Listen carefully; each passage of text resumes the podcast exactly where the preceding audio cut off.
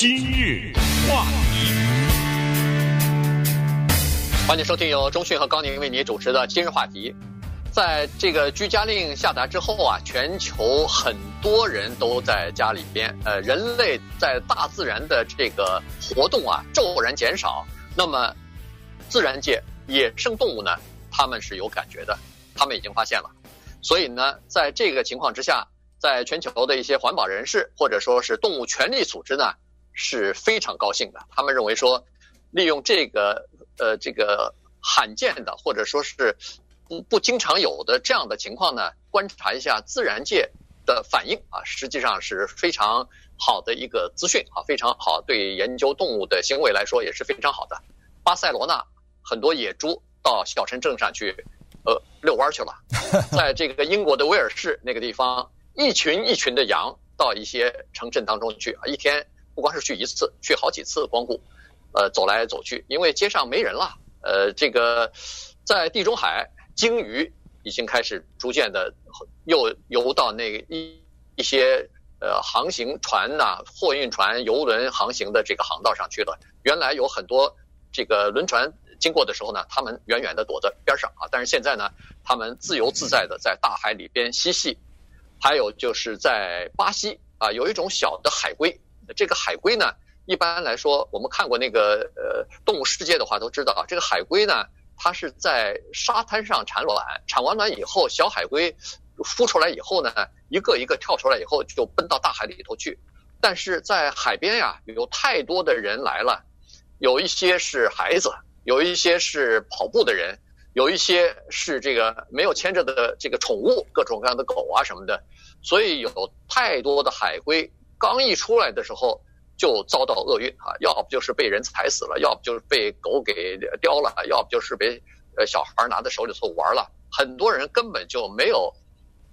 完成最后的冲刺，就没有从海边一出来以后逃逃到大海里头去，就死掉了。但是现在呢，这些海龟自由了，一群一群的，以前从来看不到的，一孵出来成群结队的就往海里头跑。那这些海龟到了海里头，基本上都会存活下来啊，所以。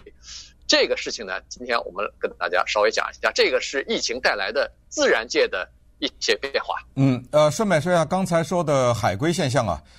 这个在大自然里面是一个壮观的景象，也是一个悲剧的景象。每一千个从海龟蛋里面孵出来的小海龟，摇摇摆摆向大海走去，那一段并不是十分长的沙滩。是他们生命的起点，也是他们生命的终点。每一千个能最后爬到海里面活下来，两个最多。你想想这个比例是多么可怕，千分之一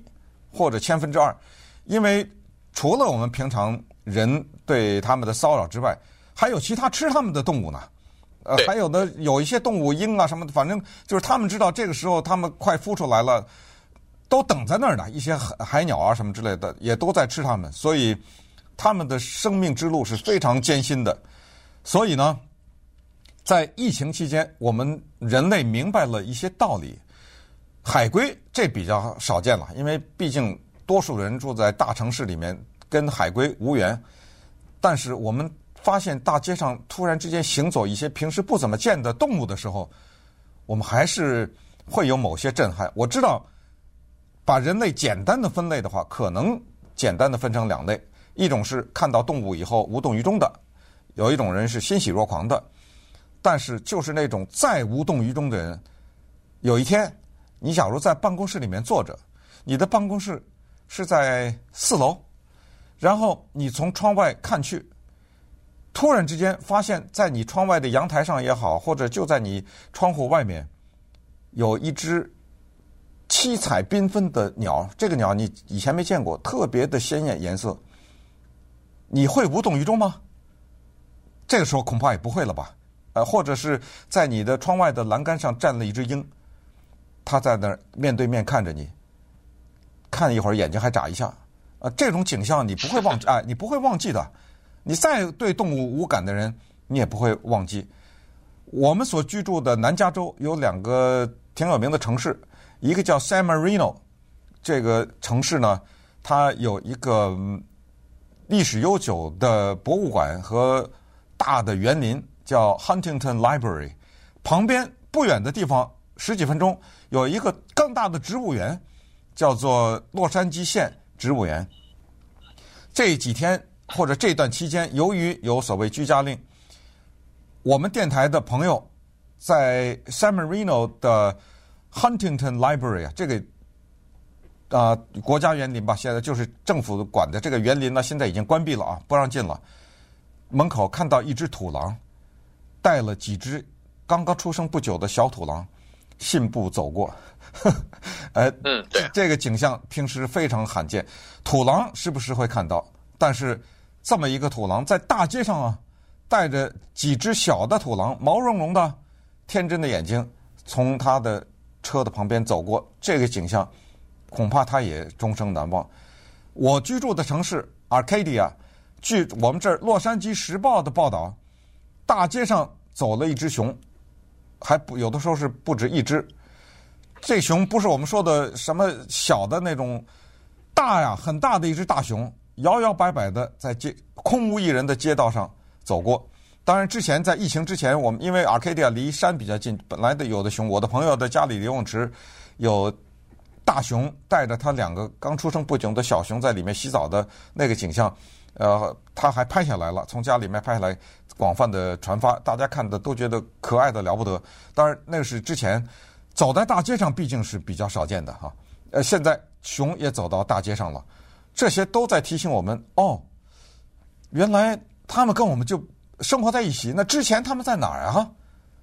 不知道啊，等于是躲着我们嘛。之前，现在人家知道了，安安全了，出来了。哼，这说明什么呢？说明其实野生动物它是非常聪明、非常敏感的。嗯、人减少了活动以后，它就观察到了。观察到以后，它就要利用这个机会跑出来溜达溜达了。因为以前人在的时候，他是，呃，不管是觅食也好，去捕猎其他的呃动物也好，它基本上什么山狮啊、土狼啊，什么有的地方出现那个山猫啊什么的，这些呢都是躲着人的，它都是在人最少的地方，呃，凌晨或者是接近晚上的时候，它才在山里头出现啊。实际上现在呢。当然，登山的人也越来越少，因为很多山道其实现在都已经关闭了。那么，呃，观察动物的这些人呢，就发现说，这些野生动物逐渐的出来了，逐渐的开始，呃，自己原来的正常的生活，不见他们原来本来就归他们的一些领地啊，因为现在人类的活动减少了嘛，所以这个呢，倒是呃，疫情带来的一些呃意想不到的一些事情，像刚才说的那个在呃。巴塞罗那的这个什么野猪啊，在威尔士的那些山羊啊，那不是一群啊，嗯，一群十到十五只。他说在街上，在那个小镇的街上，一天可以来五六群不同的羊。那这些羊平常见不到的，那些山羊以前都是躲在山里头的，而这些小镇大部分都是什么呃，就是观光的小镇嘛，有很多餐馆啊、商店啊什么的。那以前人都比较多的，可是问题现在。街上空空如也，没有什么人。那于是，山羊它也能感觉到这儿空了，可以它出来溜达溜达了。所以你看，这个动物，说实话，有的时候真的，我们感觉它好像是，呃，好像不和不和人不可同日而语哈。人比较聪明，但是实际上动物在这方面的嗅觉和灵这个呃敏感度啊，其实比人一点也不差。今日话题。欢迎继续收听由中讯和高宁为您主持的今日话题。呃，人类的这个对大自然的破坏啊，其实是非常危险的啊。呃，很多的研究数据都已经表明了，说是人们，比如说是对森林的砍伐，呃，对这个野生动物的捕猎啊，尤其是野生动物的这种呃交换啊，就是交易啊，这种市场，农贸市场是人呃感染病毒的最主要的原因。新的病毒现在很多是从差不多四分之三吧，是从动物身上转移到人的身上的。为什么会这样呢？因为人他侵入了这个动物原来所居住的地方，有的还把动物给抓起来进行买卖。呃，这样的话呢，动物它身上的一些呃病毒啊，它有的时候就会传染到人的身上去。好，所以这就变成了一个比较主要的途径了。再加上在亚洲这些地方，包括中国在内啊，这个呃，我们的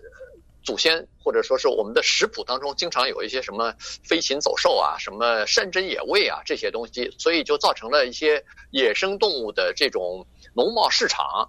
呃，那么现在呢，经过这次的这个疫情，新冠病毒疫情呢，呃，中国已经采取了一些措施，就开始呃取缔或者是禁止这些农贸市场，以后再恢复了。越南也马上要跟进啊，因为这两个地方呢是吃很多野生动物的呃比较主要的国家，也是比较主要的这个野生动物农贸进口的呃国家。嗯，人和动物的关系在这一次新冠病毒期间呢，再一次给了人类敲了警钟了。刚才说这么多的疾病是来自于动物，我们在过去都知道有骆驼身上来的。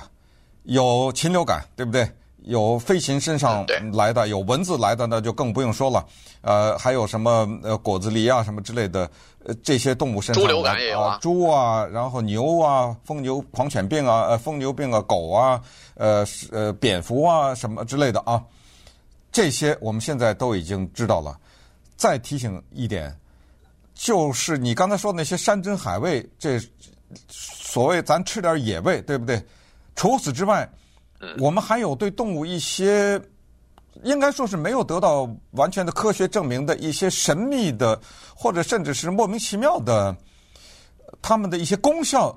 的理解，比如什么犀牛角怎么着了，什么这个鞭那个鞭了，对不对？呃，虎骨啊，虎骨啊，是吧？什么胆呐，呃，什么之类的，喝了怎么着了，吃了怎么着了，春药了，壮阳了，等等这些。伴随着这些并未完全有科学证明的东西，再说了，即使有科学证明，能杀了它吗？对不对？这东西呃，确实是一个人类的自私的行为的表现。我觉得这里面已经也没有什么太多的探讨的余地了。尽管有一些人坚定地认为，呃，活该，人就是动物，人就是这个地球上的主宰，该吃什么吃什么，该杀什么杀什么，没办法，这些动物的存在。就是给人提供肉的，给人提供这些功能的。那这些人我们就不放在讨论之列了哈。这这个话题就是人类掠杀动物。你看之前关于吃那个什么鲨鱼翅的问题都有嘛，对不对？呃，什么叫没有杀害就没有买卖？这这著名的当时成龙啊、姚明啊什么这大段联合几十个明星做的这个广告，也都是这样。也就是说，有的时候这些野生动物，我们少吃一口也好，呃，少喝一口它的汤也好，对我们的生活并没有什么太大的影响。但是对它，就可能面临着灭绝的危险。再加上刚才说的这些野生动物交换市场，我没见过，但我看过视频，我看过图片。你知道那个情况是非常惨的，它是一大堆关在一个笼子里，而且，对，尤其是那种。呃，比较普通的一些鸡啊什么之类的呢，他们在宰杀的时候，那个其他的鸡啊都能看见的，有的时候或者听到另外的一些动物在临终之前发出的这种哀嚎和对他们命运无法掌控的这种我们听不懂的动物的语言，那这些东西刺激到关在笼子里的那些动物。当然，这个也是以前我们在节目里提到过的。我不知道这个有没有科学根据了。就是说，当动物受到这种强刺激的时候，它身体里释放毒素啊什么之类的。反正不管怎么说，这一次的疫情，当一开始解释为蝙蝠来的是什么某某什么野生动物交换贸易市场来的时候，但马上就有人提出来，这就是动物的报复啊！如果这个真的是这个情况的话，因为现在已经搞不清楚这个病是哪里来的了啊。但如果最后证明真的这样的话，那就是他的报复啊，是不是啊？反正呃，我们接着这个话题讲，就是说，我们从巴西的海龟讲到巴塞罗那的野猪，其实最终的目的还是要提醒人，就是通过这些事件提醒我们人类呢，就是我们其实是和这些动物是共存的，也就是说，我们建造的这些城市是是对他们是有危害的，这种危害呢就。表现在，其实刚才说到海龟，为什么说有那上千个什么之类的才能活下来一个？你知道，科学家告诉我们，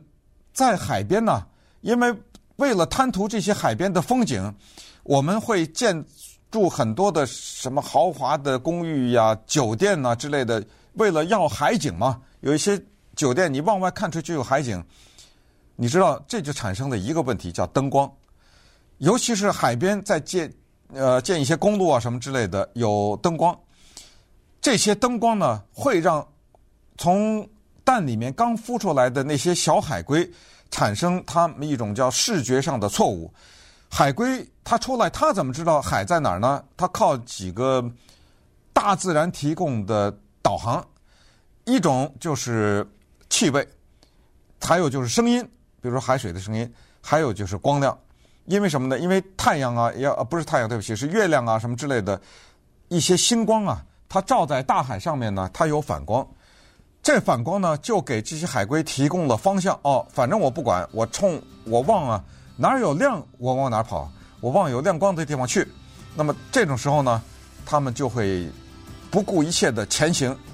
我知道大自然在制造他们的时候，给了他们电脑里也放了这么一个程式，就是这要快速的行走，因为这一段路程充满了危险。但是大量的小海龟呢，就冲向了酒店的方向，因为太亮了。酒店这个方向，在他们穿越马路的时候。那就是成批成批的被汽车压死，或者不小心被行走的人给踩死。这种情况在南美是，尤其是在巴西啊什么这地方，像我们住在纽约住住在洛杉矶什么这些地方，对我们没有什么感觉。那些地方的人，他们都知道那是成批的死亡。所以这一次的疫情也给了我们一些新的启示吧，也是希望动物能够给我们提供一些。教科书啊，让我们从中学习到人类的自私，以及人类在某些时候对他们的猎杀这种行为的邪恶。